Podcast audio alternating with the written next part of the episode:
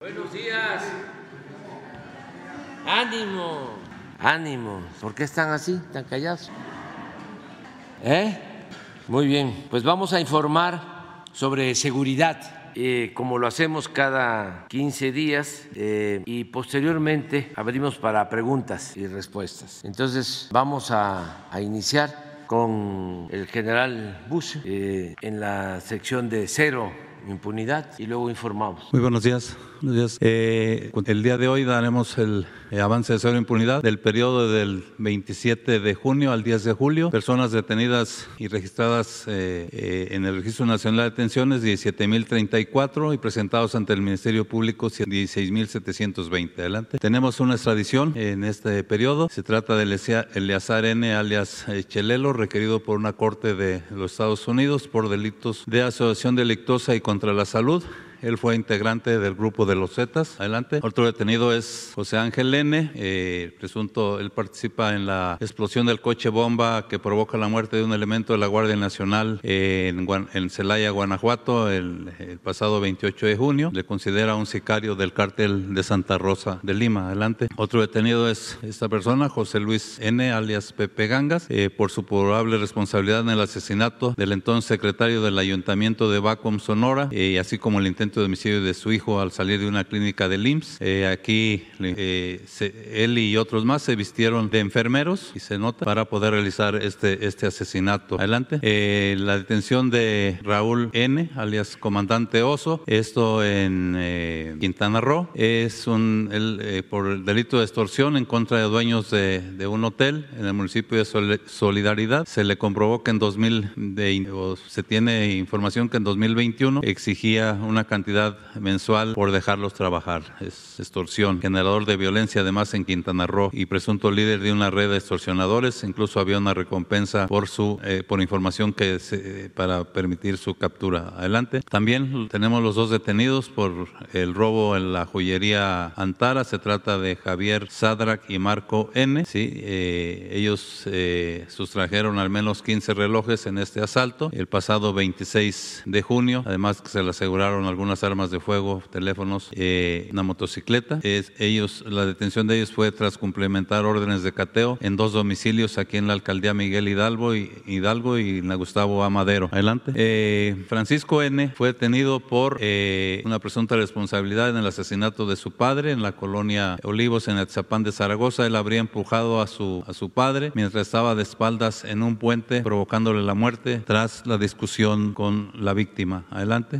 vinculado a proceso tenemos en este caso a San Rafael Santiago N., acusado del doble asesinato cometido en contra del periodista Antonio de la Cruz y su hija Cintia en Ciudad Victoria. Adelante. Otro sentenciado, Tomás N., alias El Diablo, a 47 años y 6 meses de, de prisión por el homicidio cometido en contra de eh, José Armando N. Él era un policía de investigación aquí en la Fiscalía del Estado de, México. Eh, el asesinato fue en el 2020. Eh, el asesinato asesinato se da porque eh, él eh, les reclama que sabía que lo estaban investigando y en ese momento dispara el arma de fuego para provocar la muerte del agente investigador. Adelante. Otro sentenciado a 62 años de prisión, Wenceslao N. Eh, él es por el asesinato del el comunicador Leobardo Vázquez Atzín en el municipio de Gutiérrez, Zamora, Veracruz. Adelante. De los resultados de CONACE en este periodo, tenemos 24 personas detenidas por secuestro, tres bandas desarticuladas y 39 víctimas rescatadas. Adelante. Eh, feminicidios eh, detenidos por feminicidio en este periodo 53 y sentenciados por el mismo delito 23. Adelante. Queremos eh, informar sobre el caso de los periodistas desaparecidos en, en, Nayarit. Se trata de Luis Martín Sánchez Íñiguez. Él desaparece el 5 de julio. Después, el sábado, el sábado 4, fue localizado ya sin vida en un municipio, en, en un camino de terracería en el municipio de de, en la localidad de Aguacate, en el municipio de Tepic, fue corresponsal de la jornada en Nayarit. Eh, fueron localizados dos con vida, en este caso es Osiris, él desapareció el 3 de julio y el 9 de julio fue localizado con vida y buen estado de salud tras un operativo de búsqueda, aunque presentaba algunas lesiones en el cuerpo, pero no de gravedad. Eh, el caso de Jonathan N., él desaparece el 7 de julio y eh, ya se localiza el sábado al día siguiente, fue localizado sin vida y con buen estado de salud. Aquí la Fiscalía eh, General de Justicia del Estado, apoyado con CONACE, CNI y otras instancias eh, federales, continúan con la investigación de este, este caso. Adelante. Bueno, entonces ya en cuanto a asesinatos de periodistas, tenemos dos casos en este, en este año, ya habíamos visto Marco Aurelio Ramírez y, en este, y, Luis Martín Sánchez Iñiguez en Tepic, Nayarit. Adelante. Eh, vamos a ver dos casos de jueces que favorecen a delincuentes. Se trata en este caso de detenidos con droga y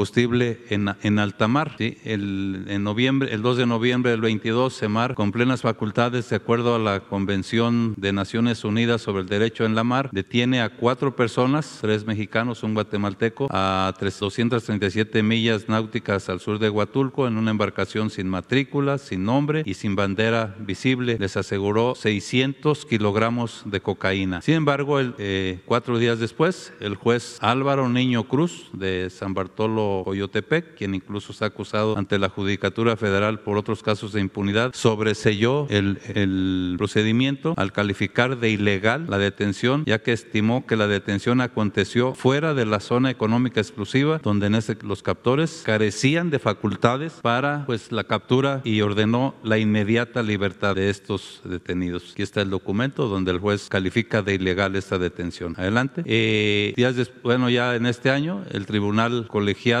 de Apelación del, del 13, 13, Circuito en San Bartolo Coyotepec confirmó por unanimidad la resolución del juez. Están los integrantes de este tribunal colegiado, el magistrado Tereso Ramos Hernández, el magistrado Fabricio Fabio Villegas Estudillo y el magistrado Mario Alberto Gómez Adelante. Eh, estos son los, ah, eh, los artículos de las convenciones tanto de Naciones Unidas sobre el Derecho del Mar, de la Convención de Naciones Unidas contra el tráfico ilícito de estupefacientes y sustancias psicotrópicas y la propia Constitución Política en su artículo 133 que dice que los, eh, o sea, todos los eh, tratados que estén de acuerdo con la Constitución y se celebren por el presidente de la República serán la ley suprema en toda la, la Unión. No son artículos que no consideró el juez en este, en este caso. Adelante. El otro caso son dos, dos buques pesqueros, uno cimarrón y el otro yaco. Esto, eh, el 22 de noviembre del 22, integrantes de SEMAR realizan la detención de una persona asegurando combustible sin acreditar su legal procedencia a una milla náutica al este de Dos Bocas en Tabasco. Al día siguiente, eh, en el buque Yaco, logran la detención de cinco personas y asegurando igualmente combustible sin acreditar su legal procedencia a 52 millas náuticas al norte de Dos Bocas. En ambos casos, aquí la, detención se realiza en estricto apego a un protocolo de actuación del personal de SEMAR en funciones de guardia costera. Adelante. Aquí se, eh, bueno, son las dos embarcaciones eh, y los litros de combustible y que, que, traían. Adelante. Sin embargo, en ambos casos, el juez Marco, Marco Alberto Vera Aguilar decretó la ilegal del decretó de ilegal la detención, argumentando que la SEMAR no cuenta con facultades en materia de Seguridad Pública para poner a disposición a personal ante el Ministerio Público, sino que debe de apoyarse con personal de seguridad pública. Por ello ordenó la libertad de los detenidos y la devolución de la embarcación a hidrocarburo, desconociendo el protocolo de actuación del personal naval. Este buque Yaco fue asegurado nuevamente el 5 de mayo y se inició una nueva carpeta de investigación. Adelante. Eh, en este caso hay un protocolo de actuación del personal naval en funciones de guardia costera. Entonces, además de la ley orgánica de la Administración Pública Federal y de la Ley Orgánica de la Armada de México y este protocolo eh, eh, especifican que el Estado mexicano tiene la obligación de salvaguardar y mantener el Estado de Derecho en las zonas marinas mexicanas, función que corresponde a la Secretaría de Marina a través de la Armada de México en funciones de guardia costera. Aquí lo especifica este, este protocolo de actuación y no fue atendido por el juez también en este caso. Sería cuánto me permito ceder la palabra a mi general secretario. Gracias.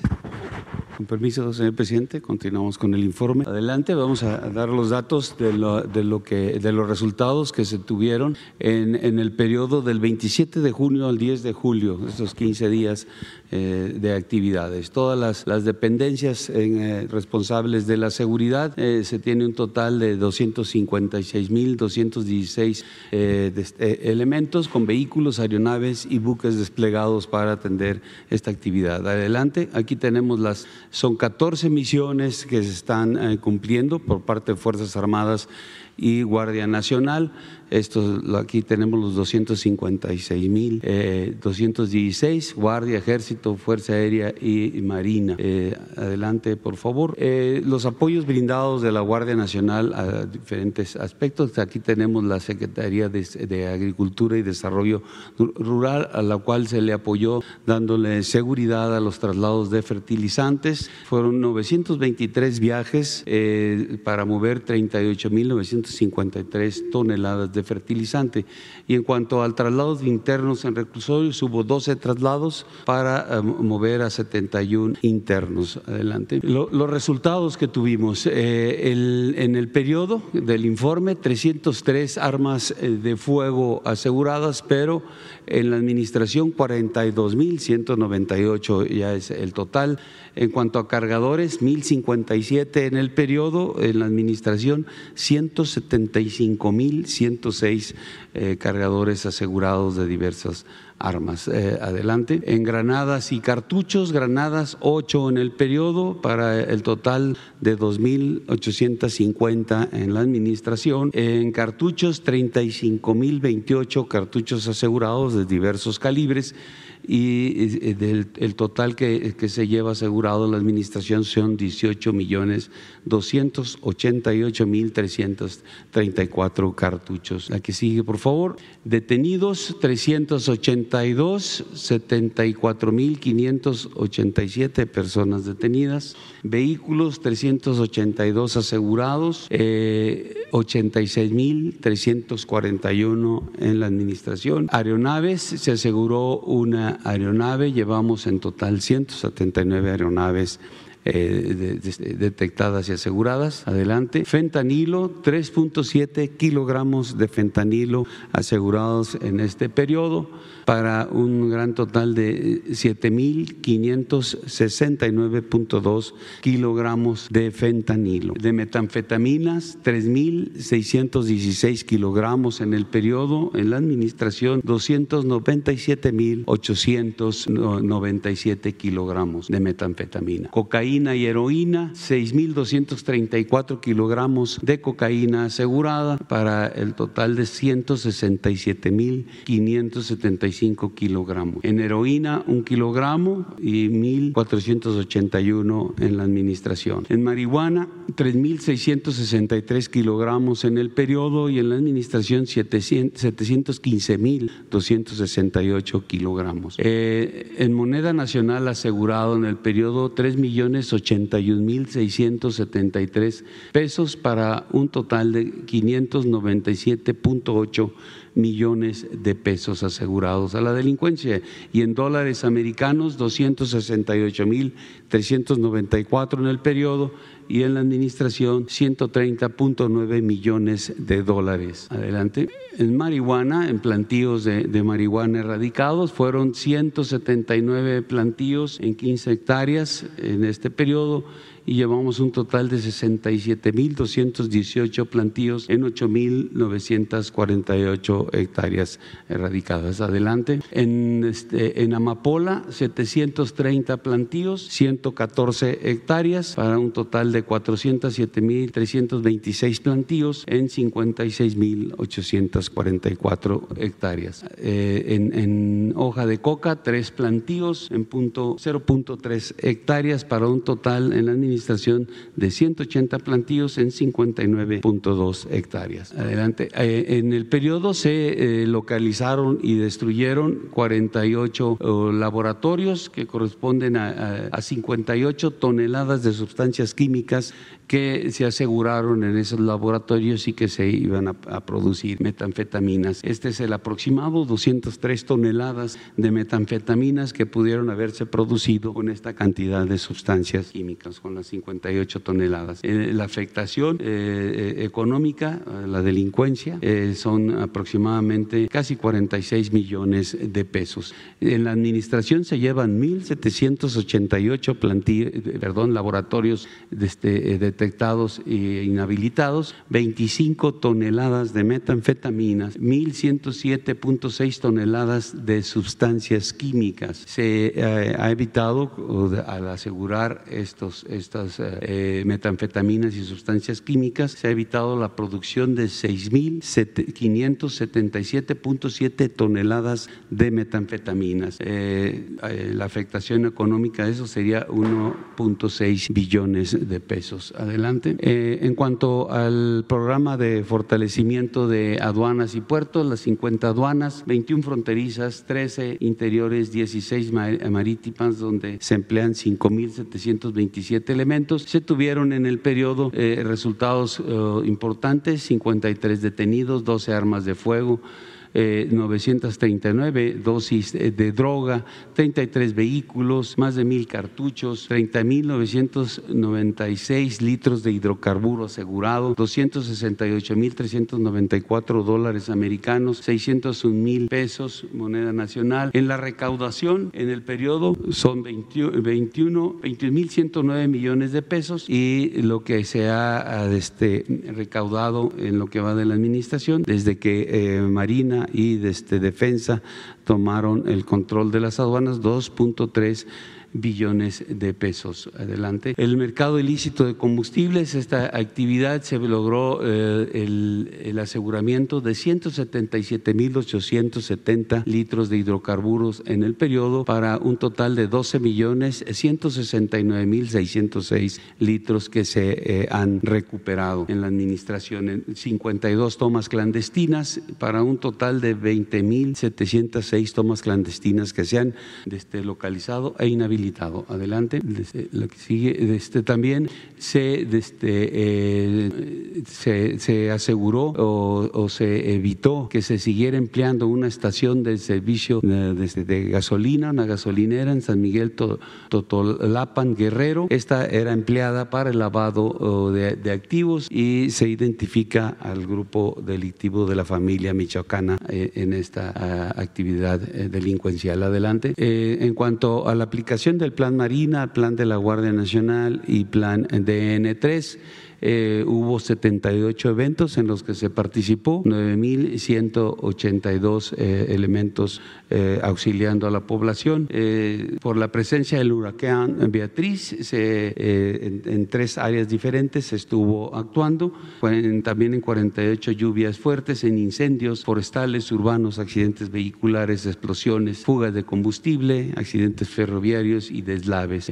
aquí sigue, por favor. en las operaciones de búsqueda y rescate. Se hicieron 15 operaciones en el periodo, 5 rescates, 2 evacuaciones médicas y eh, la atención de un accidente aéreo. Eh, se emplearon 3.015 elementos. Adelante, por favor. En cuanto a las operaciones de seguridad, seguridad para el ferrocarril interoceánico del Istmo, eh, pues, a través de bases, de 17 bases de operaciones y, y, tres estaciones navales avanzadas, que son un total de 1.900 hombres, se sigue proporcionando la seguridad a, esta área, a esta área importante de, este, eh, de nuestro territorio. Adelante, por favor. En cuanto a la operación eh, Sargazo, continúan eh, pues, seis municipios apoyados, 12 buques sargaceros en esta actividad, 9.050 metros de barrera que, que, se mantienen, que se han establecido, 950 hombres han acumulado en el periodo 1.300 toneladas de sargazo para un total acumulado durante el año de 16.550 toneladas. Adelante. Eh, sobre la vigilancia del Alto Golfo de California, el Golfo de México, eh, se, eh, realizan inspecciones este, a personas, 1.310 personas inspeccionadas, 24 buques, 567 embarcaciones menores, 42 vehículos, 15 instalaciones diversas, empleando 1.100 elementos, 13 eh, buques y embarcaciones, 16 vehículos y eh, un helicóptero. Eh, se ha logrado este, como resultado en este periodo seis redes de pesca para realizar esta pesca ilícita, también este, 3.650 metros de redes y 1.400 kilogramos de producto asegurado, producto ilícito que estaba haciendo pescado. Eh, cedo la palabra a la secretaria de Seguridad. Muchas gracias. Con su permiso, señor presidente, buenos días a todas y a todos. Ayer en Chilpancingo Guerrero se dio una manifestación originada por la detención de dos personas identificadas como líderes criminales que se detuvieron en posesión de cartuchos, cargadores y drogas y relacionados aparte con diversos delitos en la comisión de delitos en esta región. Los manifestantes se movilizaron para exigir la liberación de estas dos personas pertenecientes a una organización delictiva conocida como Los Ardillos, señalada también por la Comisión de diversos delitos del Fuero Común y Federal. Los dirigentes detenidos son mostrados a continuación en, esta, en este árbol delincuencial que ya tiene muchos años operando en la región. Y aquí también aparecen dos eh, personas de las que estaban haciendo la movilización en la región y que el vocero principal está identificado aquí en la lámina y quien ha organizado este tipo de movilizaciones ya en otros tiempos y que también ya es investigado por parte de las autoridades eh, en esta ciudad. Adelante, por favor. También hay otro líder que se autonombró como presidente de la Organización de Comisarios de Guerrero. Aquí se ve como es dueño de una empresa constructora y cuenta con diversas causas penales y también pues son personas que son eh, afines a los este grupo criminal conocido como los ardillos. Entonces, estos eh, se inició una investigación, gracias, sobre los hechos el día de ayer y se dio la instrucción de no caer en provocaciones porque también se tiene conocimiento de que había mucha gente obligada a manifestarse, porque la directriz es clara de no enfrentar la violencia con más violencia. En la mesa de paz y seguridad en Guerrero acordamos con el gobierno estatal encabezado por la gobernadora Evelyn Salgado que sostengan reuniones con las autoridades municipales y ejidales para buscar la liberación de los servidores públicos retenidos durante la manifestación del día de ayer. Durante todas las horas que se mantuvo la manifestación y tanto las autoridades federales como estatales se privilegió el diálogo y en todo momento en todo momento se evitó la confrontación. Esto para evitar cualquier tipo de mayor violencia, de cualquier tipo de eh, caer en provocación. Ahora, enseguida, venimos con las cifras delictivas del mes de eh, junio. Aquí está el informe de seguridad cerrado hasta el mes de junio. Reducción de 17.9 en la eh, incidencia de los delitos del fuero federal. También aquí se ven los diversos delitos, cuáles están eh, en una reducción y cuáles tuvieron un incremento. Adelante el homicidio doloso del mes de junio muy claramente se ve a la baja y se trata del mes de junio más bajo de los últimos seis años. Adelante. El promedio de homicidios continúa adelante y aquí también se ve la baja en la incidencia delictiva con un 17% menos en la comisión de homicidios dolosos. El homicidio doloso por estado también continúa la baja en donde seis entidades concentran el 47.8% de los homicidios dolosos en el país. Estos son, adelante, Guanajuato, adelante, eh, el Estado de México, adelante, Baja California, adelante, Jalisco, adelante, Chihuahua, que tuvo también eh, un menos homicidios que en mayo, adelante, Michoacán, donde se ve muy claramente la tendencia hacia la baja Esto recibió el gobierno estatal con 273 y va en 134 homicidios al mes de junio lo que se ve la que continúa la tendencia a la baja de manera muy pronunciada. En el caso de los municipios prioritarios tuvo una disminución de 6% en donde 28 municipios registraron una disminución, 21 un incremento y un municipio permaneció sin cambios. Adelante, los delitos del fuero común también a la baja en la mayoría de ellos, como es el caso, adelante, del robo eh, en todas sus modalidades. Aquí vienen y el promedio diario se ve eh, la reducción de 25.8. Adelante. El robo de vehículo también es un delito que se combate con la colaboración de todas las Fuerzas Armadas y también las Fuerzas de Seguridad de los estados. Y aquí se ve muy claramente cómo es un delito que ha venido a la baja durante toda la administración del licenciado López Obrador. Adelante. El feminicidio también continúa a la baja y tuvo un repunte en relación con el mes anterior, por lo que seguimos intensificando la persecución y sanción a este tipo de violencia. El secuestro, pues muy claramente también ha venido a la baja adelante y tiene una disminución de 73.9% menos delito, que es el trabajo adelante de eh, la Coordinación Nacional Antisecuestros y las unidades eh, antisecuestros de todos los estados, de todas las fiscalías de los estados que trabajan en la prevención y también en la atención y el castigo a los responsables de este delito, como se ven aquí, el número de detenidos, las bandas desarticuladas y las víctimas liberadas. En el caso de la extorsión, que continúa siendo un reto,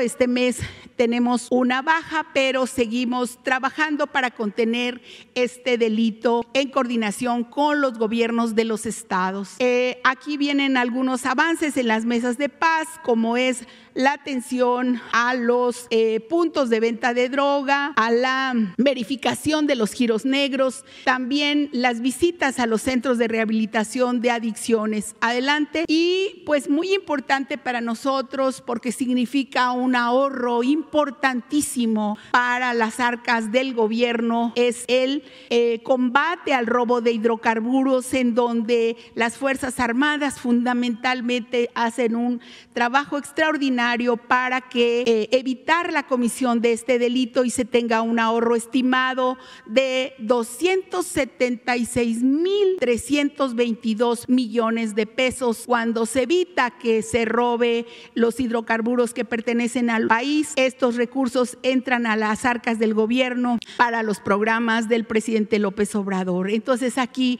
hay que decir que de la comisión de un delito de más de 70 mil a 80 mil mil eh, robos de barriles diarios, se lleva ahora 4.9 en el mes de junio, que todavía es importante, pero pues es menor. Se ha bajado el delito en un 93%, eh, este, que es muy importante. Adelante, pues también se sigue trabajando en la prevención de la toma de las casetas, lo que también lleva un ahorro importante de 52.337 millones de pesos. Adelante. Eh, esto sería, señor presidente, el informe de seguridad.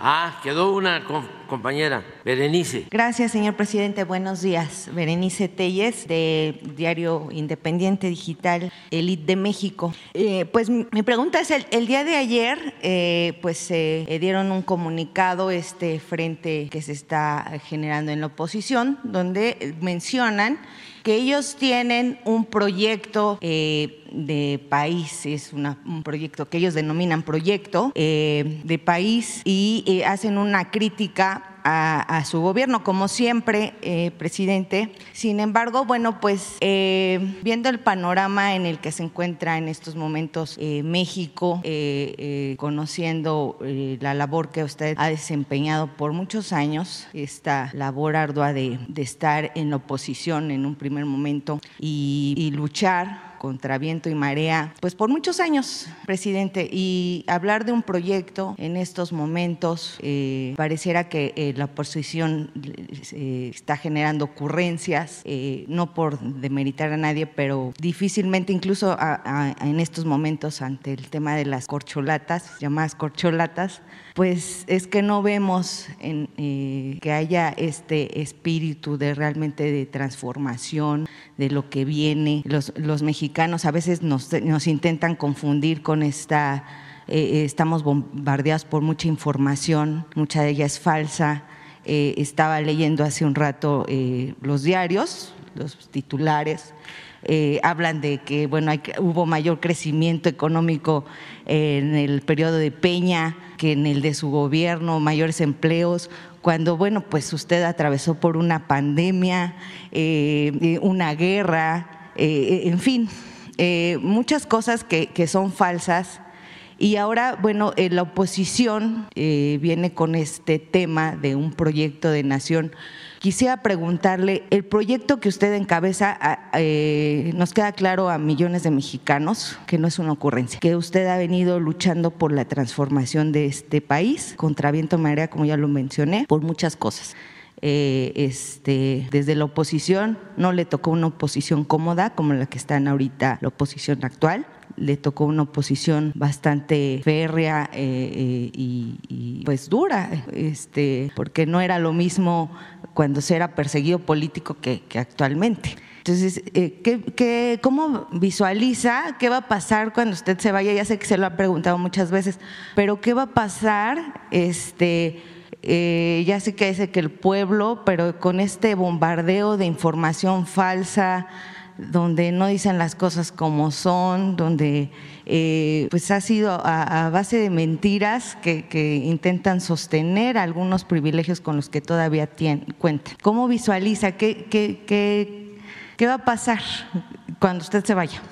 Podría mm, decir que, parafraseando al presidente Juárez, podría repetir que el triunfo de la reacción es moralmente imposible. El triunfo de los conservadores es moralmente imposible. Hablando de sus proyectos o del proyecto que mencionan, desde luego no está escrito ni esbozado, pero es cosa de imaginar cuál es su proyecto en la fachada, porque en el fondo su proyecto es robar, pero en la fachada su proyecto es utilizar al gobierno para servirle a las minorías. Fíjense, esto para los jóvenes. Cuando se decidió, después de una crisis provocada por Salinas y Cedillo, por el gobierno de México, neoliberal, corrupto de ese entonces. Se produce una crisis económica eh, y se decide rescatar a los de arriba con el sofisma, la mentira de que si se rescataba a los de arriba, esto iba a tener un efecto favorable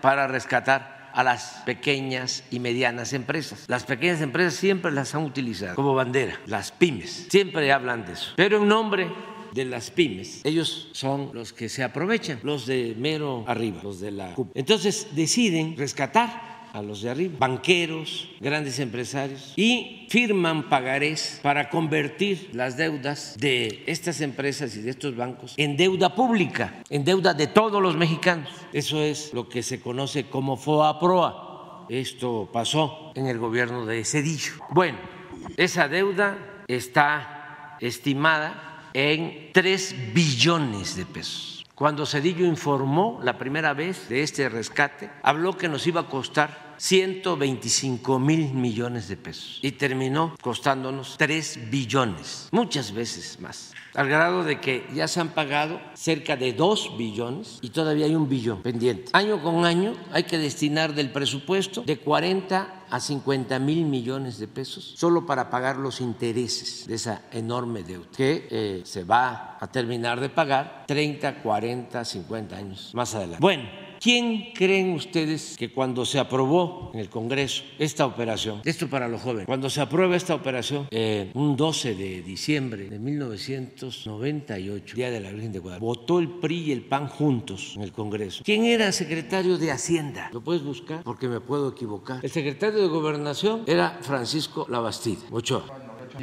Había estado en ese entonces Gurría. Cambiado después, Guillermo. José Ángel Gurría. Es el que está al frente en estos Ah, momentos. bueno. ¿Quién es ese señor?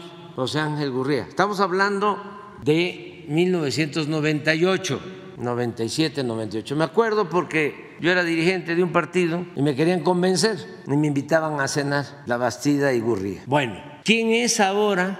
¿Cuánto tiempo ha pasado del 98 a la fecha? 25 años. 35 años. Por eso le hablo a los jóvenes. 25, porque los que tienen 25 años pues estaban naciendo, tiernitos. ¿Quién es ahora el responsable del proyecto del bloque conservador? De ese proyecto al que tú hablas. Gurría. Gurría. Gurría, Gurría. Se le llegó a llamar el ángel, porque es José Ángel, se le llamó el ángel de la dependencia. ¿Qué no pueden buscar a otro? O sea, ¿qué no tienen economistas, especialistas? Tienen que regresar a los mismos. Entonces, ¿cuál es el proyecto? Pues ese, el de poner al gobierno y sobre todo al presupuesto, que es dinero de todos los mexicanos, para servir a una minoría rapaz, corrupta. Por eso hablamos del modelo neoliberal, pero la verdad que se trata no de un modelo económico, sino de una política de pillaje, de saqueo, de robo. Aquí me puedo pasar toda la mañana hablándoles de cómo llevaron a cabo el saqueo del país. Estos que quieren ahora regresar, yo también quiero que regresen, pero lo que se robaron. Entonces, ¿qué estoy visualizando? Que van a fracasar, porque la gente está muy consciente, la gente está recibiendo ahora lo que no le daban. Hay gobiernos que dan y hay gobiernos que quitan. El gobierno de nosotros da, porque esa es la función básica de un gobierno democrático, atender al pueblo, sobre todo a la gente humilde, a los más pobres, a los más necesitados. Los otros buscan llegar a los cargos para saquear, para robar, para hacerse grandes con la riqueza mala vida. Y eso lo sabe muy bien la gente. Por eso, aunque se nos lancen con todo en los medios de información, de manipulación, en los medios de manipulación, no pueden. Ahora ya hasta este, estamos preparándonos porque como no les funcionó lo de Sochi, porque ese globo no voló, van, ya lo están haciendo, a destinar todas sus baterías, las van a orientar, a enfocar a la violencia. Los conozco muy bien, es que los enfrenté durante años y son predecibles. Pues les acabo de dar a conocer lo de Gurría. Yo les aseguro que el 99% de los mexicanos no sabía esto de Gurría. Y no es que no quisieran saberlo, es que no se informaba al pueblo. Los medios estaban totalmente apergollados, controlados y siguen estando. Nada más que ahora existen las redes sociales, existe la mañanera y se corre la voz y la verdad se abre paso y llega hasta el más apartado rincón del país. Ya no es lo mismo que cuando ellos tendían los cercos, eran murallas, no pasaba nada, era nada más la opinión del reforma. Y ahí siguen igual, porque tienen sus lectores muy conservadores y que no van a cambiar. Esos, aunque eh, los gobernantes que apoyan les roben y los engañen, van a seguir aplaudiendo. Porque es una mentalidad conservadora muy difícil de cambio. Por eso no hay que perder mucho tiempo queriéndolos convencer, porque todavía algunos antes nos decían, a ver, ¿y cuál es su proyecto? Pero no tienen proyecto, explíquenos qué va a hacer. Y ya se pasaba uno ahí explicándoles, lo voy a pensar. Entonces, cuando eh, este, esto es un consejo ¿no? respetuoso para los simpatizantes nuestros, no entren en discusión con personas que están completamente cerradas. En familias, lo que se llega al acuerdo es decir, no hablemos de política, porque no nos vamos a entender. Y yo creo que eso es bueno. Eso es lo mismo, no, se no traten de convencer. El que quiera este, seguir leyendo el Reforma y a Sarmiento, ¿no? que quiera escuchar a López Dóriga y a Ciro y se quiera leer los libros de este señor este, que vende muchos libros porque se aprovecha sí, de ese, ese sector muy conservador. Martín Moreno, que es muy exitoso, como lo fue en su momento Luis Pasos que tenía mucha aceptación. ¿Quién otro? Ah, pues el papá de, de Loret de Mola también era muy leído. Pues adelante, que sigan su camino. Vamos nosotros a Primero, seguir adelante con nuestro proyecto de transformación. Segundo, mantener la convicción de que estamos defendiendo una causa justa, que el país necesitaba una transformación, que eh, la oligarquía había llevado a México a una decadencia, que vivíamos un proceso de degradación progresiva en todos los órdenes de la vida pública y que estamos con la transformación levantando al país, logrando el renacimiento de México. Se recuperó la esperanza de millones de mexicanos que están contentos, que están felices, millones de mexicanos. Los que están inconformes pues son los de la cúpula, los corruptos, los traficantes de influencia y los conservadores. Pero pues nosotros seguir adelante defendiendo nuestros ideales, nuestros principios y tenerle mucha confianza al pueblo, porque la gente es muy inteligente y muy leal. Es un pueblo sabio. Lo mejor de México es su pueblo, la honestidad de su pueblo. Si nosotros hemos resistido todas las calamidades, si hemos resistido el saqueo de gobiernos corruptos, como no se ha visto en el mundo, porque así ha sido saqueado México, como pocos países en el mundo, y hemos resistido y estamos saliendo adelante, es por la grandeza cultural de México. Y esto, desde luego, tiene que ver con la idiosincrasia de nuestro pueblo es un pueblo extraordinario, único eso es lo que nos protege. Nuestras culturas nos han protegido siempre. No voy a dejar de decirlo. Soy convencido. Y tiene que ver con las raíces profundas de las culturas y las civilizaciones que se desarrollaron, que florecieron en lo que hoy es nuestro país. Y eso no se pierde porque no se trata de eh, bienes materiales o de edificaciones de las bellas zonas arqueológicas o el arte prehispánico. No, es el pueblo que de generación en generación ha venido eh, formándose con distintas culturas. Y por eso somos fraternos los mexicanos, por eso somos trabajadores los mexicanos, por eso somos honestos los mexicanos. Esa es la grandeza. Y al que lo dude, nada más que se ponga a pensar cómo es que se van por necesidad nuestros paisanos migrantes a Estados Unidos y allá padeciendo de discriminación, sufriendo, salen adelante y hoy están enviando a sus familiares en México más de 60 mil millones de dólares al año. ¿Qué pueblo es así? Primero, trabajador, pero eso no lo concibe el pensamiento conservador. Para los conservadores reaccionarios, el pueblo de México es flojo y si está pobre es porque no trabaja. ¿No han escuchado eso repetidamente? Bueno, ¿qué demuestra ese envío de recursos? Que es un pueblo trabajador. Si fuese un pueblo flojo, un pueblo indolente, no saldría adelante en ninguna parte. Número uno. Número dos, como enseñanza, la bondad, la generosidad. Mandar más de 60 mil millones a sus familiares. ¿Quién lo hace? Pues yo ya estoy viviendo en Los Ángeles y ya estoy viviendo en Chicago. ¿Qué me voy a estar preocupando por mi mamá, por mis hermanos? Es mi vida. ¿Yo ya estoy allá? No, no, sí me preocupo, sí estoy pendiente. ¿Cuándo mandaban más? Cuando la pandemia. Y si se compara con otros migrantes de otros países, no es lo mismo. Por eso nuestro pueblo es extraordinario y por eso estamos saliendo adelante.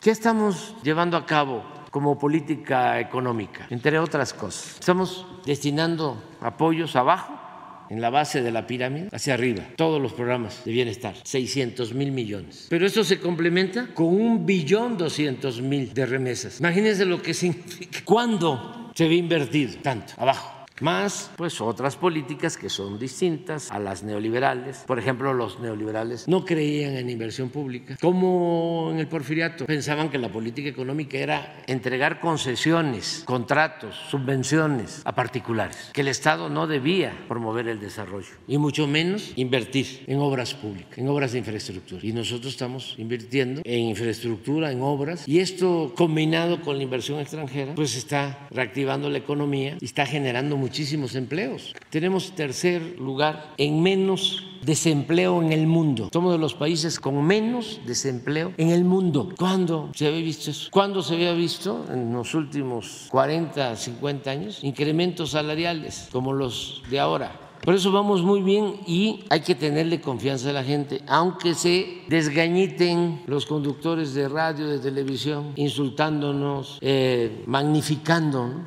todo lo que tiene que ver con la violencia que heredamos. ¿Cómo no se iba a desatar la violencia y se iban a a las bandas? Sí, se promovía la violencia desde el Estado. Había un narcoestado, pues se crearon las bandas que estamos padeciendo todavía. Además, esas bandas, ¿cómo no iban a tener eh, bases? Sí, había mucha pobreza y se abandonó a los jóvenes, ¿cómo no iban a tener un gran ejército de reserva para fortalecer a la delincuencia? Si además el estilo de vida tenía que ver con la corrupción, valía el que tenía, el de las alhajas, el de la ropa de marca, el de lujo barato, el de la troca, ese era el eh, valor predominante, lo material, la corrupción. Y eso es lo que ahora se está combatiendo y por eso vamos avanzando. Y no me preocupa este, hacia adelante, porque además estoy seguro que va a continuar la transformación, que este, le va a ganar el pueblo a la oligarquía, Eh, va a ganar la democracia a la oligarquía. El- más bien la preocupación es el, la, eh, pues el que no sea un personaje como, como usted, presidente, con esta eh, trayectoria de lucha, con esta conciencia social, porque es algo que, que no cualquier líder eh, lo trae. O, lo, lo puede, o concibe eh, un país, una nación, como usted lo ha hecho durante muchos años. Más bien esa es como la preocupación con- al referirnos a las Pero corcholatas. deben de tener la tranquilidad quienes eh, simpatizan con la transformación de México, que los sustitutos son muy buenos. Es gente con cercanía al pueblo, preparada, con experiencia política, honestos, independientes, que eso es muy importante. Es que la señora Xochitl Galvez, pues es Fox, es Salinas, es Claudio X González, es Roberto Hernández. Entonces entran así, los imponen y entran atados de pies y manos. Son peleles, son títeres, empleados de la oligarquía. En cambio, los que van a, a recibir el bastón de mando del movimiento de transformación al que voy a entregarle el bastón de mando, hombre o mujer, eh, pues van a tener eh, autonomía, van a ser independientes, van a tener solo como amo al pueblo de México. Porque imagínense lo que pasaba en nuestro país, eso también para los jóvenes. Cedillo entrega los ferrocarriles luego de este desastre del Fogapro y se va de empleado a la empresa de ferrocarriles que se beneficia con la privatización. Se va a trabajar con ellos. Calderón hace lo mismo. Se va de consejero de Iberdrola, empleados de los potentados. Se empezó a acostumbrar, bueno, hasta los del CISEN, un señor del CISEN en la época de Cedillo, Tello Pion, se convirtió en el ayudante de un empresario de Monterrey. Los políticos pasaban a ser asesores de los grandes empresarios. Si trabajaban en el área de seguridad, se iban a las empresas. No los menciono porque ya algunos fallecieron, por respeto. Los técnicos, la secretaria de Energía con Cedillo, también a Iberdrola. Los directores de Pemex, empresas también petroleras extranjeras, privadas. El hijo de don Jesús Reyes Heroles. Jesús, que fue director de Pemex. Y como dos o tres a trabajar. Empleados. Entonces, cuando hay un proceso democrático en esta etapa nueva, pues van a trabajar para servirle al pueblo, no para servir a una minoría. Hay que tener confianza de que va a continuar la transformación y tenerle confianza sobre todo al pueblo, a la gente. Y sí, la verdad,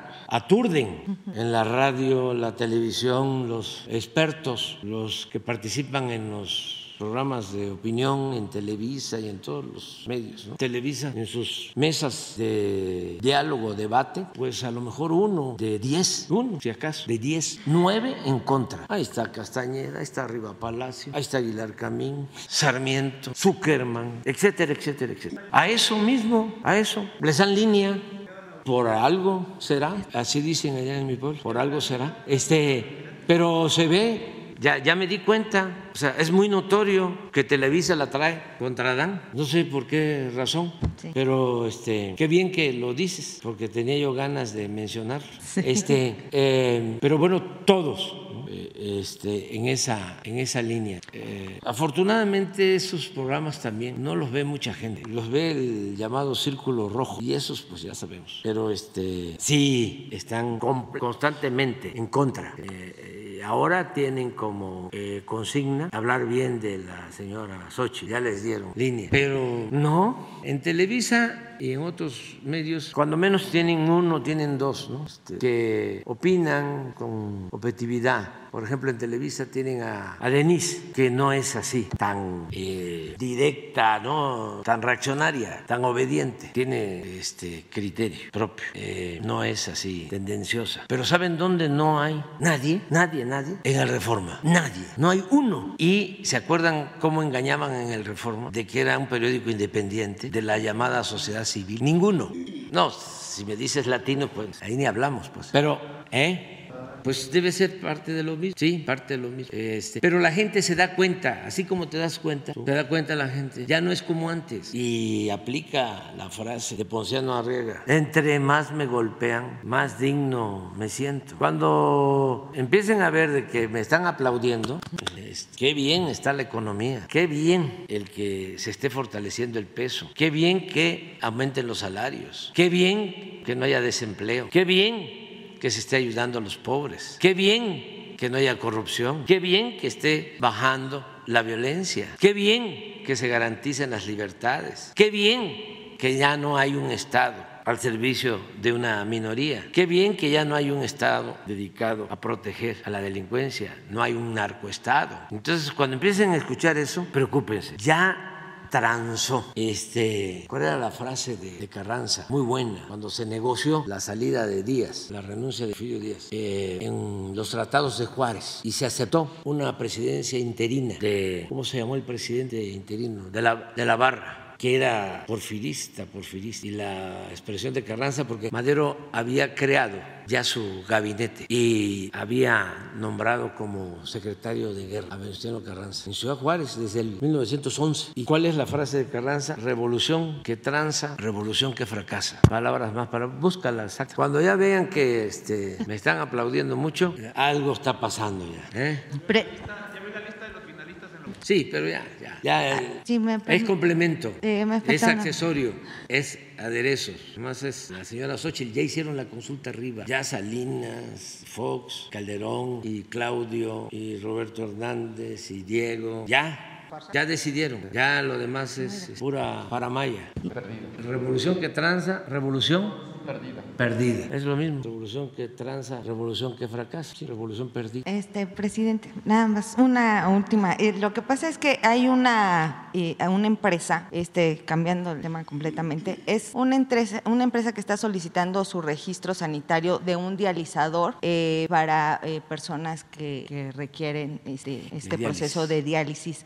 Sí, aunque está contemplado en la ley que los filtros pueden ser reutilizables, ha sido complicado para estas empresas eh, que se dedican a la fabricación de estos filtros que se pueden volver a utilizar. Eh, eh, obtener el registro sanitario en la, en la COFEPRIS.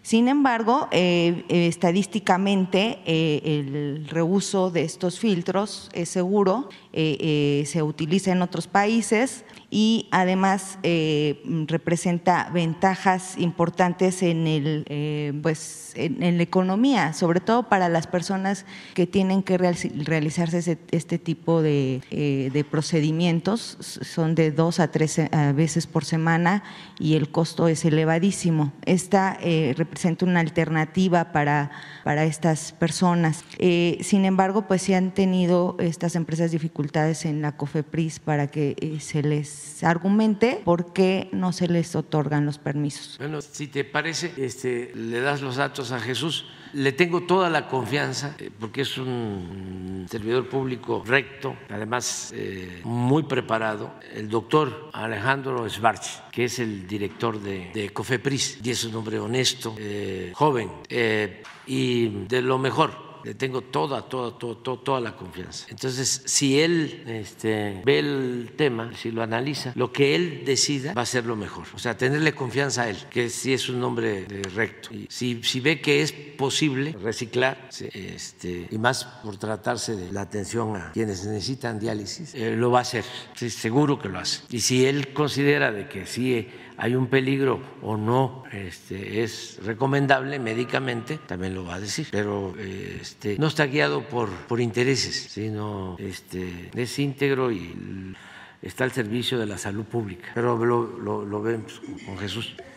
Vamos a es que es. Gracias, presidente. Buenos días. Eh, primero me gustaría retomar el tema de Chilpancingo. Antes que nada, eh, preguntarles eh, cuál es el reporte de las personas que todavía se tienen retenidas y a qué corporaciones pertenecen. se sabía el día de ayer que había gente de la Guardia Nacional y de la Policía Estatal. saber qué estatus hay y qué se pretende o qué se podría negociar en esta mesa de diálogo. Su exigencia es, como ya lo mencionó la secretaria, pues la liberación de estas personas. cabría la posibilidad de valorar esa eh, exigencia por parte de estas personas o qué podría negociarse en esta mesa? Sí, eh, tenemos la información por, la, eh, por el gobierno del Estado de Guerrero y también por los integrantes de la mesa de paz y seguridad, que eh, estas personas están en buen estado de salud, los servidores públicos retenidos, que son cinco integrantes de la Guardia Nacional, cinco integrantes de la Policía Estatal, dos servidores públicos de la Secretaría de Gobierno del Estado de Guerrero y un servidor público de la Secretaría de Gobernación Federal. Estamos, como lo dije anteriormente, por eh, que se instale una mesa de diálogo, por escuchar la demanda, por dar la información que se tiene acerca de la, la, comisión de delitos y efectivamente por la atención a una comisión que podamos estar atendiendo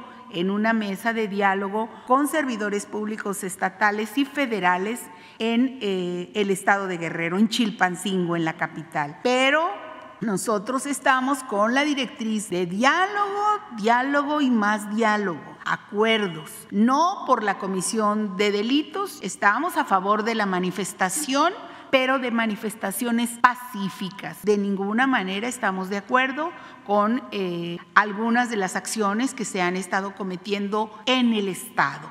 Entonces, estamos en la mejor disposición de escucharlos, pero no de eh, apoyar las eh, acciones que han estado haciendo en la entidad. Y vamos a seguir con la misma directriz de sentarnos en la mesa y de ninguna manera estamos haciendo otra acción más que la que diga la ley. No vamos a caer en la violencia, no vamos a caer en la violencia. Si su exigencia sigue siendo la liberación de estas personas, ¿hasta qué punto estarían dispuestos a negociar Estamos algo? nosotros sentados en la mesa. Nosotros vamos a seguir sentados en la mesa viendo la cuestión pero no es una cuestión que se refiera al gobierno federal o al gobierno del Estado. Las personas que tienen acusaciones sobre delitos están, eh, la decisión está en manos de un juez que tendrá que decidir cuál es eh, el sustento jurídico que se tiene para estas detenciones. Que hecho, pues ya hay una vinculación a proceso. Entonces tendremos que esperar el tiempo necesario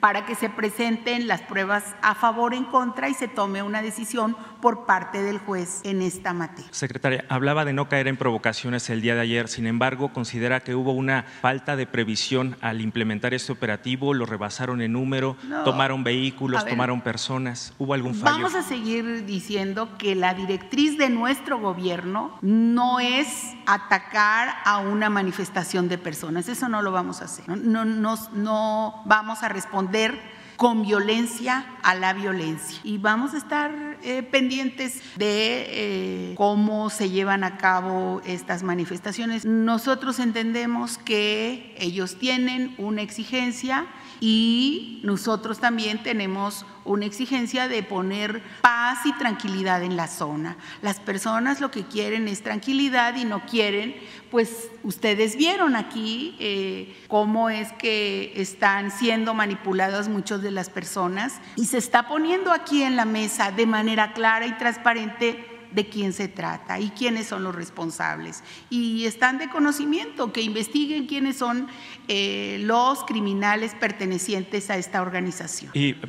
Estamos nosotros atendiendo una situación, pero de ninguna manera es eh, lo que usted eh, dice. Nosotros tenemos que detener a los responsables de eh, utilización de armas y de drogas y lo vamos a seguir haciendo y lo hacemos en todo el país. Presidente, y sobre el mismo tema, ¿qué opina de que se haya obligado, como dice la secretaria, a cientos de personas a marchar el día de ayer por parte de esta organización criminal y qué tan profunda sería la base social que tiene este grupo en esta región? Yo quiero hacer un llamado a la gente de esta región de Guerrero, de Chilpancingo, de Chilapa, de estas comunidades, para que eh, no se dejen manipular por eh, quienes dirigen estas bandas que están vinculadas a la delincuencia, que no se expongan porque si los obligan amenazan, pues que actúen con prudencia, con cuidado, que no este, se confronten con los dirigentes de estos grupos que se queden callados, pero que eh, no eh, se dejen eh, manipular, porque es una práctica de algunos grupos de la delincuencia. van creando una base social de apoyo que la consiguen eh, a través de las mismas autoridades, de los gobiernos anteriormente eh, les entregaban despensas y ellos repartían las despensas, los líderes de la delincuencia, lo que pasaba también cuando estaba en su apogeo el huachicol, que eh, los jefes llenaban pipas de gasolina robada y le permitían a la gente pobre recoger gasolina en bidones. Y así se hacían de una base, al grado de que llegaba eh, la Marina, el Ejército, ahora la Guardia, y los agredían salía la gente. Esto pasa también en algunos lugares de la Lacandona, en donde también está la delincuencia, y tienen una base. Llega un avión con cocaína y hay que ir rápido, pronto, al decomiso, porque si no llega la gente y protege el avión para que no haya decomiso. Todo esto lo encontramos y hemos ido avanzando, avanzando, avanzando. La gente no quiere eh, ser utilizada por la delincuencia. Además, ya no hay motivo. Primero, porque se está atendiendo a los pobres, como nunca. Y eh, los de Guerrero de esta región lo saben. Y yo no digo mentiras. Ahí en Guerrero es donde más apoyos sociales están llegando a las zonas más pobres. Solo les doy un dato. Eh, en Guerrero se entregan fertilizantes gratuitos a todos los productores. Es el estado del país que más fertilizantes recibe, en donde más se ayudan los campesinos. Y eh, se entregan las pensiones a los adultos mayores, a personas con discapacidad, muchas becas, mucha atención a la gente pobre. Entonces ya no es como antes, de que el pueblo estaba en el abandono, que no se volteaba a ver a los pobres. Y lo segundo, que es también muy importante, ya no hay corrupción, porque antes, pues si robaban arriba, podían decir los jefes de bandas de delincuentes, si roban arriba, si viven en las lomas, si tienen departamentos en el extranjero, si tienen cuentas de ahorro en paraísos fiscales, este, ¿por qué nosotros no? Pues ya no es así, porque nosotros no somos ladrones. Entonces, ¿qué le digo a la gente? No se dejen manipular. Y eh, nosotros no vamos a ser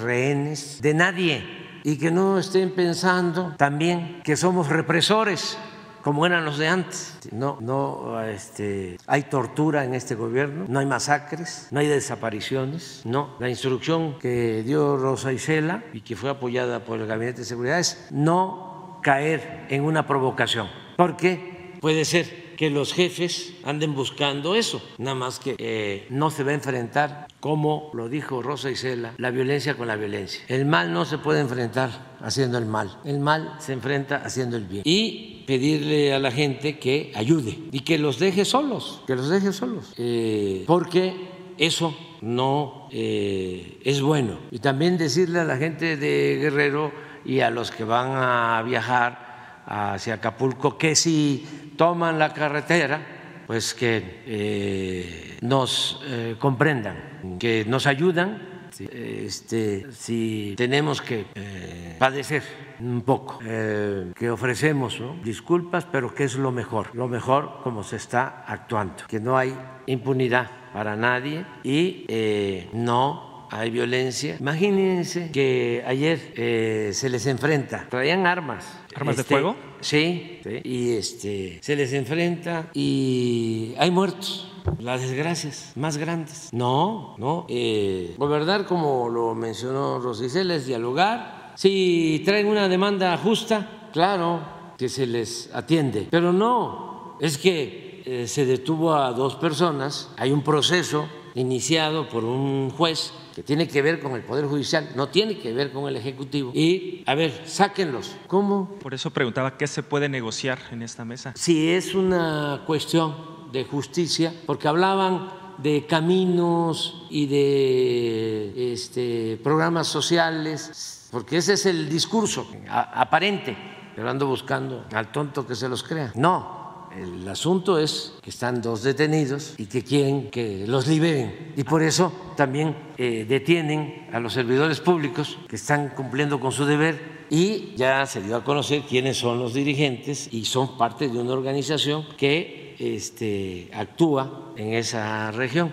Entonces, decirles a los eh, de Guerrero, de esta región y también a la gente, pues que vamos a ir dándole eh, solución al problema sin el uso de medidas coercitivas, sin el uso de la, de la fuerza. Eh, y mm, es como lo que sucedió cuando el Huachicol hubo presiones fuertes, incluso sabotaje, este, destruyeron ductos, porque querían dejarnos sin abasto de gasolinas y se padeció como una semana que no había gasolinas en la Ciudad de México y en las ciudades del, del país. Y nunca se me va a olvidar que la gente se portó de primer orden, se portó muy bien, muy solidaria, muy fraterna, aguantó, porque lo que querían era doblarnos, que diéramos marcha atrás al plan de no permitir el huachicol. Y estuvimos como una semana, 10 días, que se hacían colas, la gente no podía cargar gasolina y nos ayudaron. Pero miren el resultado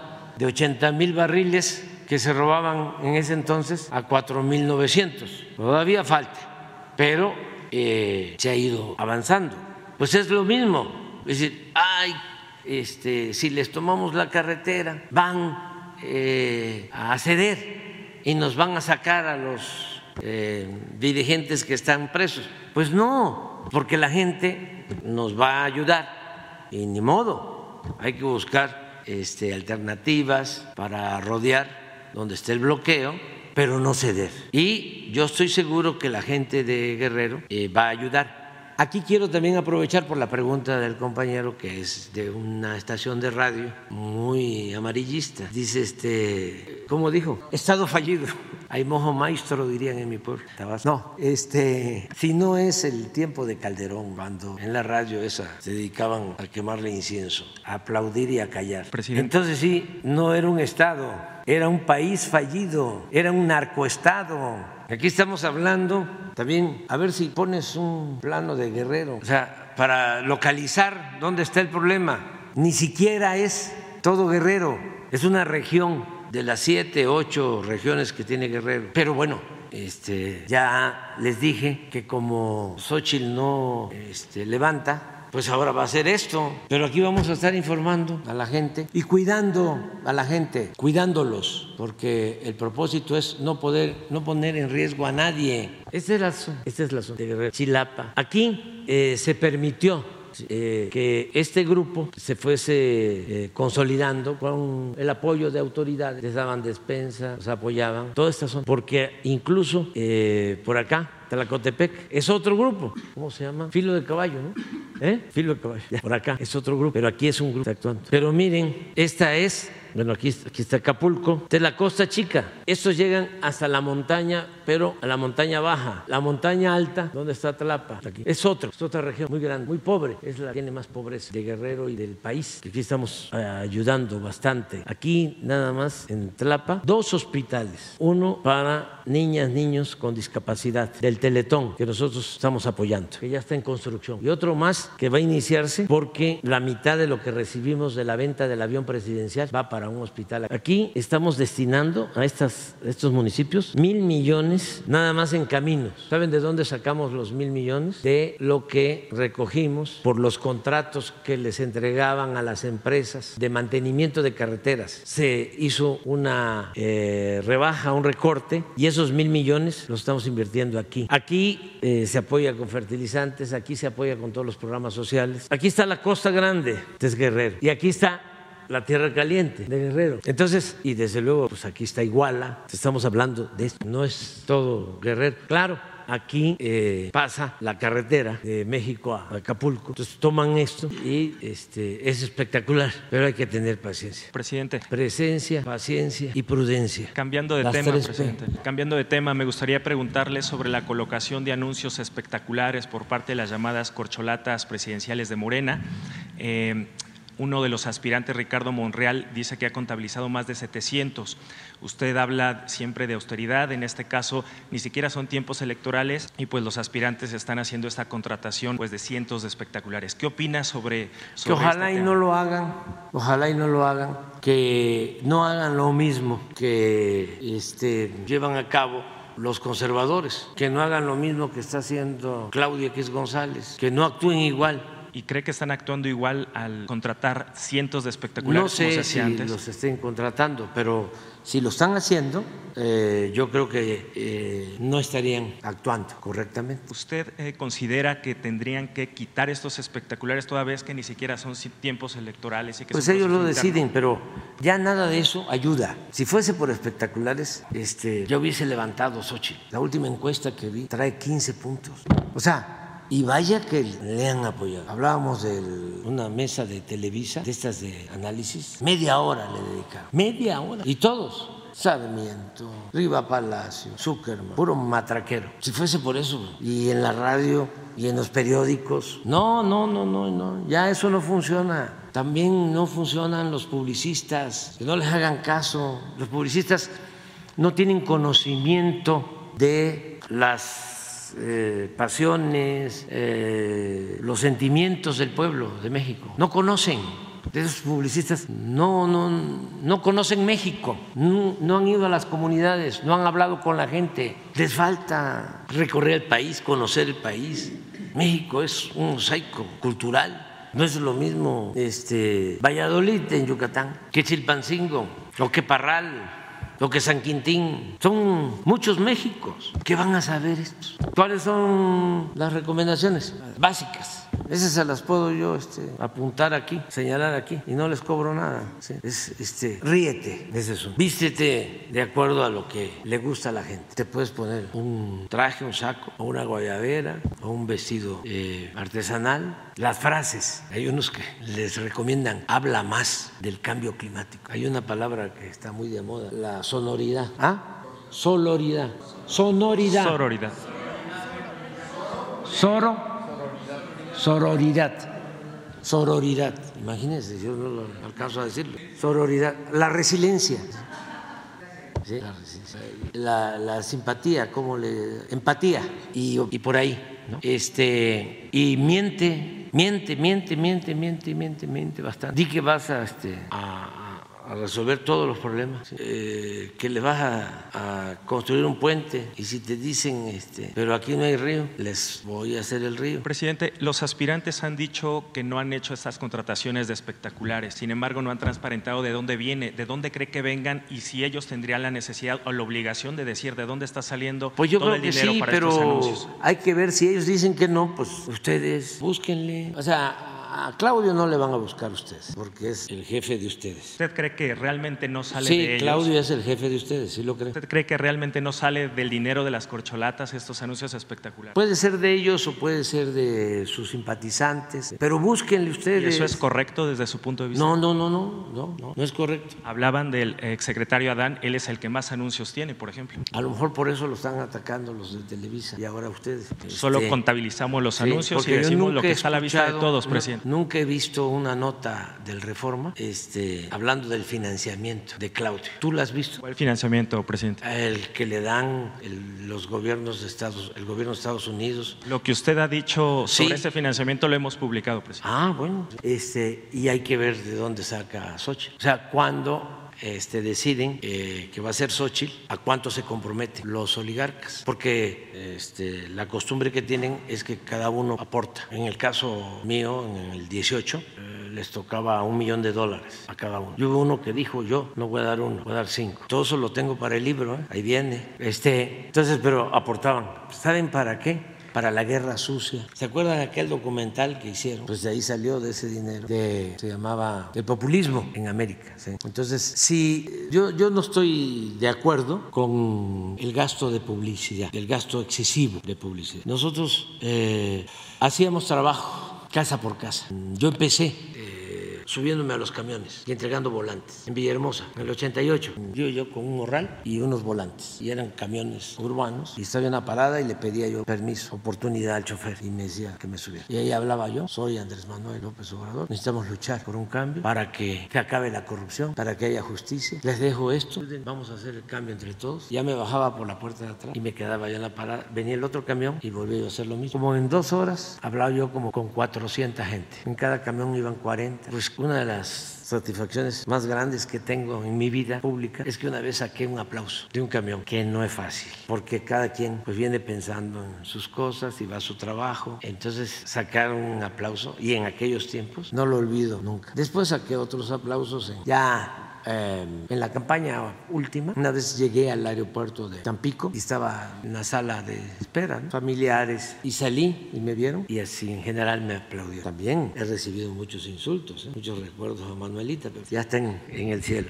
Este, y eh, lo más eficaz es eso, ir casa por casa. Nosotros recomendábamos que quien aspiraba a ocupar un cargo, presidente municipal, diputado federal, tenía que visitar 200 casas y lo que se les daba porque no había dinero eh, era pues para los tenis, para un morral, para los volantes y una gorrita y eso es muy efectivo, tocar la puerta, soy fulano de tal, vengo a esto, aquí le dejo y a otra y a otra y a otra y a otra. Claro, se termina muy cansado pero muy satisfecho porque ahí es donde va uno este, estableciendo diálogo con la gente. Eso no lo hace nadie, le llaman a esto que se introdujo recientemente eh, campañas de aire. Todo es pura campaña de aire. Y eh, empezaron a, ver este, charlatanes que ofrecían cuando estaba empezando lo del internet, que podían este, hacerte tu campaña por internet y te cobraban una cantidad y que seguramente te iban a conocer en todos lados y que ibas a sacar muchos votos. Cuando se celebraba la elección no sacaban votos,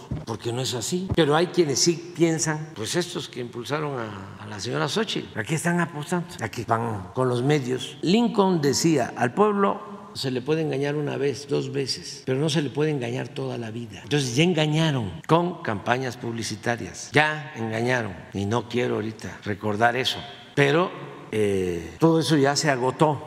Ya no funciona, no funciona. Entonces, eh, qué bien que tú tratas este tema y ojalá y todos lo tomen en cuenta. Y además, eh, el uso del dinero, ¿de dónde? Ahora sí que, ¿de parte de quién? ¿Y a cambio de qué? El caso de Xochitl, pues ya sabemos. ¿Para qué quieren a Xochitl? Para seguir saqueando, para seguir robando. Presidente, y si me permite un último tema, porque me parece importante, ¿qué reporte tiene de los hechos de violencia de ayer en la ciudad de Toluca, particularmente en la central de Abasto? Este asesinato de nueve personas, incluidas eh, pues varios niños. ¿Qué grupo criminal estaría detrás y si es un asunto de posible extorsión a un locatario o comerciantes de esta central de Abasto? Sí, se tiene ya la información y se está haciendo la investigación. ¿Lo puedes informar? Sí, efectivamente hubo hechos graves en la central de abastos de la capital del Estado de México. Eh, la investigación se está llevando a cabo por la Fiscalía del Estado en colaboración con la Secretaría de Seguridad, con el Gabinete de Seguridad del Gobierno Federal. Em, hay varias líneas de investigación y ayer se tuvo un avance. Yo quisiera eh, el día de hoy solamente decir que se va a dar con los responsables, eh, porque lamentablemente pues perdieron la vida varias personas y sí efectivamente entre ellos eh, unos menores. Eh, nosotros decir que eh, ninguna extorsión ni ningún tipo de, de delitos de estas organizaciones puede avanzar eh, si eh, las investigaciones se hacen de manera clara y precisa. Y pronto tendremos resultados. Vamos a tener resultados sobre esta. E inicialmente, inicialmente de eso deriva, pero eh, vamos a presentar pronto a los responsables. Tenemos certeza si va bien la investigación.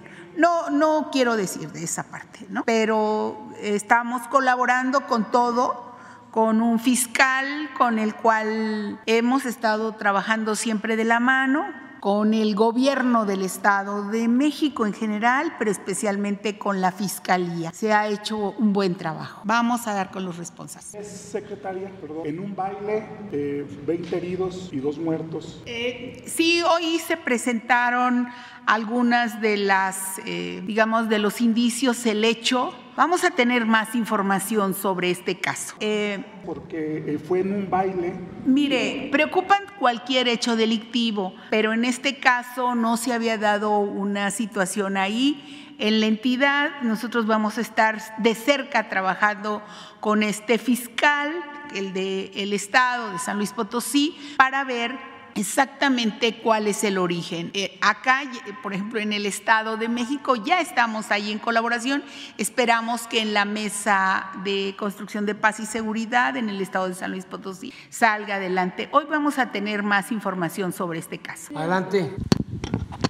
Buenos días, presidente de todos los mexicanos. Eh, antes de iniciar mis preguntas, eh, agradecerle a usted y al director de Conagua, Germán Martínez, y al subprocurador agrario, Alejandro Chanes, quienes atendieron a la petición de los ejidatarios del Ébano. Ya eh, parece que hay vistos de solución, presidente. Mil gracias. Y bueno, pues se acaba de hablar ahorita de las pymes, presidente, los mal llamados pequeños y medianos fabricantes del calzado, de la industria del tenis de San Francisco del Rincón y de la Purísima del Rincón en Guanajuato, ciudades, presidente, que usted visitó el día 10 de abril del 2018, donde manifestó que daría su apoyo para fortalecer a la industria local ante la apertura de fronteras que se dio en la época neoliberal, donde se dejaron en condiciones de desigualdad y ellos, eh, estos fabricantes que calzan a gran parte de la población de nuestro país con tenis y zapatos, le suplican ayuda y solicitan una reunión con la secretaria de Economía, Raquel Buenrostro. Eh, relatan, presidente, que viven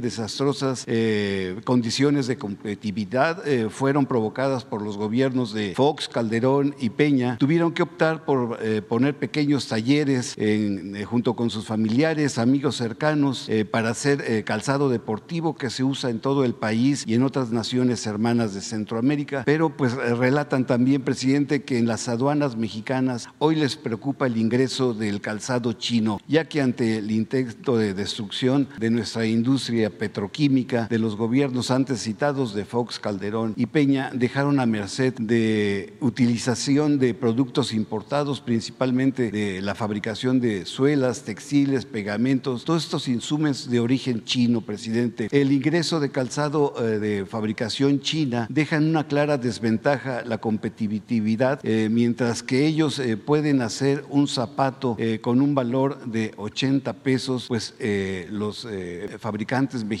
no pueden competir. Y si algo se le puede agregar es que también en los tianguis y zonas de comercio informal se está llenando de zapato chino. Y además, presidente, pues este, las empresas departamentales están optando por comprar calzado importando, importado por ser más eh, económico. Pues aquí está la problemática, presidente, por lo que le piden esta reunión, si será posible, para exponer pues eh, ante la secretaria de Economía esta situación. ¿Qué usted diría, presidente? Pues sí, es este, real todo lo que estás eh, dando a conocer. Está ya la secretaria de Economía, Raquel eh, Buenrostro, atendiendo esta situación. Tiene ella una propuesta. Eh, si tú nos ayudas. Aquí tengo la documentación, se la dejo a Sí, Jesús. entonces ella los va a buscar para hablar con ellos. Perfecto. Sí, y a ver qué, qué, qué solución este, se puede aplicar. Este, ella estaba pensando en aranceles, me lo planteó. Le dije que se analizara bien. Es que hay que buscar un equilibrio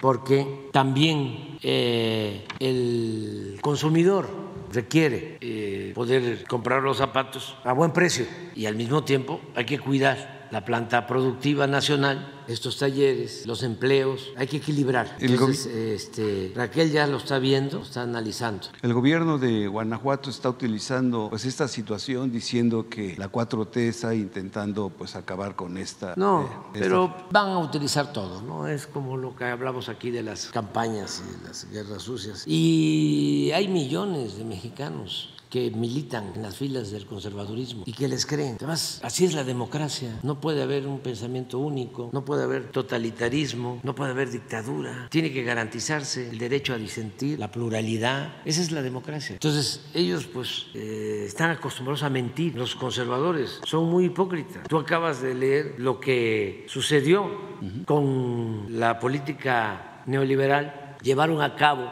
una apertura comercial indiscriminada, sin límites estratégicos. Eso fue lo que se puso en práctica, una apertura completa. Entonces pusieron a competir en condiciones de desigualdad al productor nacional con el productor del extranjero. Y por eso le pegaron a los productores del campo y por eso le pegaron a los productores de calzado y sostenían, es lo que decía desde la época de Salinas Aspe, Pedro Aspe, secretario de Hacienda, que en un mundo globalizado no se tenía por qué impulsar la actividad productiva, fomentar la actividad productiva, mucho menos entregar subsidios. Eso se estigmatizó cuando en otras partes pues se fomenta la actividad productiva y hay subsidios. Decía Aspe que no hacía falta porque en un mundo globalizado se podía comprar afuera lo que se necesitara. Esa era la concepción general. Pues esa política la siguió Fox y se mantuvo durante mucho tiempo. Ese es el origen de la crisis de las fábricas de zapatos, de los talleres, de toda esa industria de León y de Guanajuato. Pero ahora nos echan la culpa a nosotros. Pero nos echan la culpa no solo de eso, sino de todo. Ya dije que si alguien sale regañado en su casa, la regañan o lo regañan, es culpa de AMLO.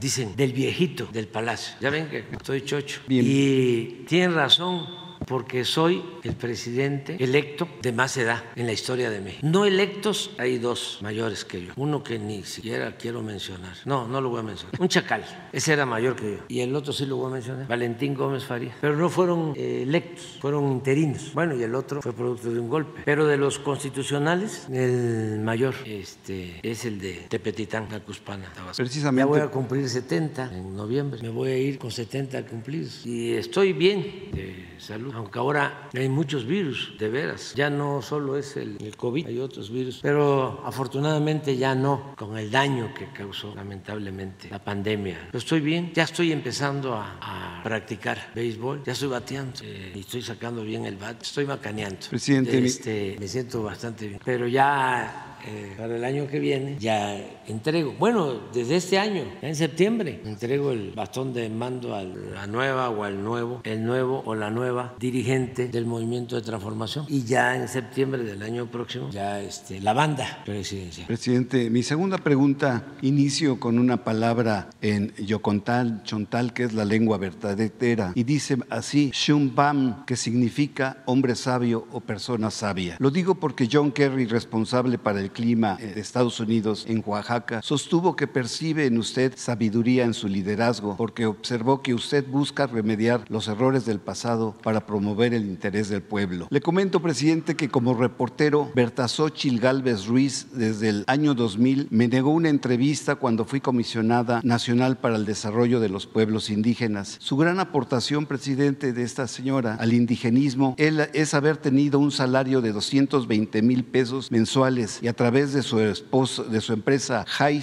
Tech Services y su esposo Rubén Sánchez, eh, en la operación y mantenimiento de edificios inteligentes, lograron firmaron 15 contratos por 1.832.710 pesos. El Movimiento Nacional Indígena sostiene que Bertazochil Galvez se monta en las iniciativas de ellos, por ello la llaman trepadora. Y si se dice indígena, que demuestre y que nos hable ñañú. Doy todo este contexto, presidente, para formular la pregunta y se la hago a nombre de los chontales, setzales, choles, tojolobanes, mayos, amuzgos, cochimis, coras, Cucapa, Cueateco, Chaniteco, Chichimeco, Chol, Chuc, Jairos, Huastecos, Huave, Huichol, Huichateco, Jalteco, Kikapú, Quiligua, Mame, Lacandón, Maya Peninsular, Nahuatl, Ñusadi y muchos más eh, etnias, presidente. El censo de población y vivienda tan solo en el 2020 identifica a 7.364.645 personas, que son más del 6.1% de la población total del país. Estos hermanos mexicanos, presidente, tuvieron a otros malos hermanos que abusaron de ellos por siglos desde la conquista española y la religiosa.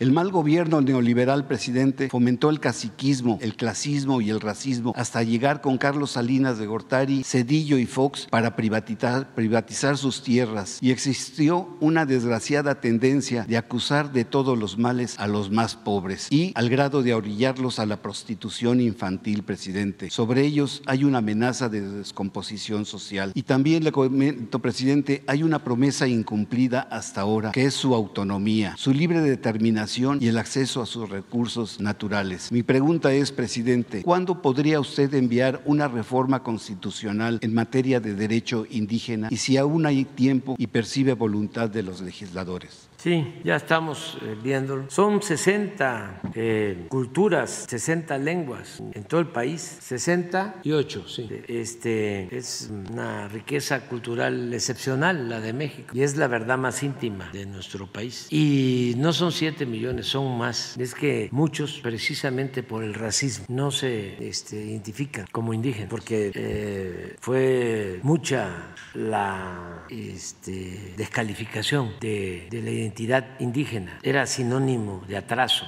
de falta de civilización durante mucho tiempo. Pero estamos hablando de que de orígenes indígenas, pues puede ser que sea la mayoría del pueblo de México, la mayoría. Nada más que ya no hablan la lengua, ya este, perdieron costumbres, tradiciones. Hay cosas que no las han perdido. Por eso hablaba yo de los mexicanos en general. La solidaridad, la honestidad, el respeto a los adultos, eh, la eh, aceptación de cómo somos, eh, muchas, muchos valores. Honestidad, eso viene de, de lejos. Honestidad, fraternidad, solidaridad o ayuda mutua o tequio, como se le llame, vida comunitaria. Eso también viene de lejos. Todavía, por ejemplo, en Oaxaca, 85% del territorio de Oaxaca son tierras comunales. Ahí no pudo el presidente Juárez que quería que se eliminaran las corporaciones y no solo era una corporación el clero, también las comunidades y buscaban eh, entregar las tierras a cada comunero. Porfirio, que también era de Oaxaca, lo hizo en otras partes, no en Oaxaca, no pudo. No, Porfirio declaró las tierras indígenas, las tierras comunales, como tierras nacionales y por eso creó las compañías deslindadoras para eh, quitarle las tierras a las comunidades indígenas, arrebatarlas. Por eso fue la guerra del Yaqui, la guerra de exterminio de los mayas y de todos los pueblos indígenas. La ley de Pero, los baldíos. ¿Mande? La ley de la los ley de baldíos. baldíos, sí, sí, de baldíos, este, y de las, y las compañías este, deslindadoras que este, definían cuántas hectáreas había en un-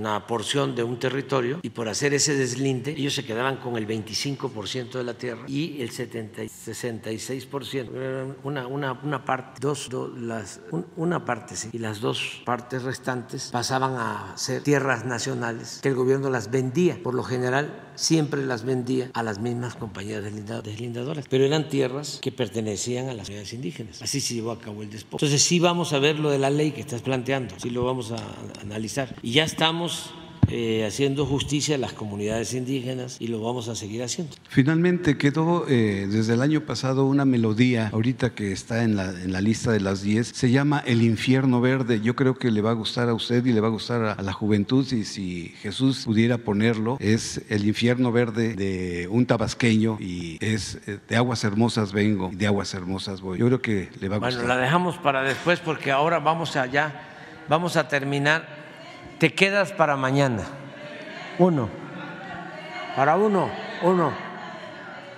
Uno, y este, y vamos a terminar ya con el álbum. Este, muchas gracias a los de Grupo Frontera, ¿cómo se llama el otro cantante? Bad Bunny, que ya nos levantaron el, el veto, la censura. Ya nos habían cepillado este, porque eh, suspendieron de mis redes la canción por los derechos de, autor. Pero como no tiene fines de lucro lo que hacemos, y ellos, este, esos sí son este, pues buenas personas, eh, ya ayer nos liberaron, que era la única que teníamos de las 12. Hoy terminamos. Hoy terminamos, eh, vamos a terminar con una canción que me gusta mucho porque tiene que ver con lo que somos los mexicanos y los eh, latinoamericanos. Hablaba yo de la idiosincrasia, de cómo somos, eh, cómo es nuestro pueblo, cómo son nuestras familias, eh, cómo es la solidaridad en las familias. Y es una canción bellísima de Rubén Blade que ojalá y le guste a los jóvenes. la vamos a escuchar.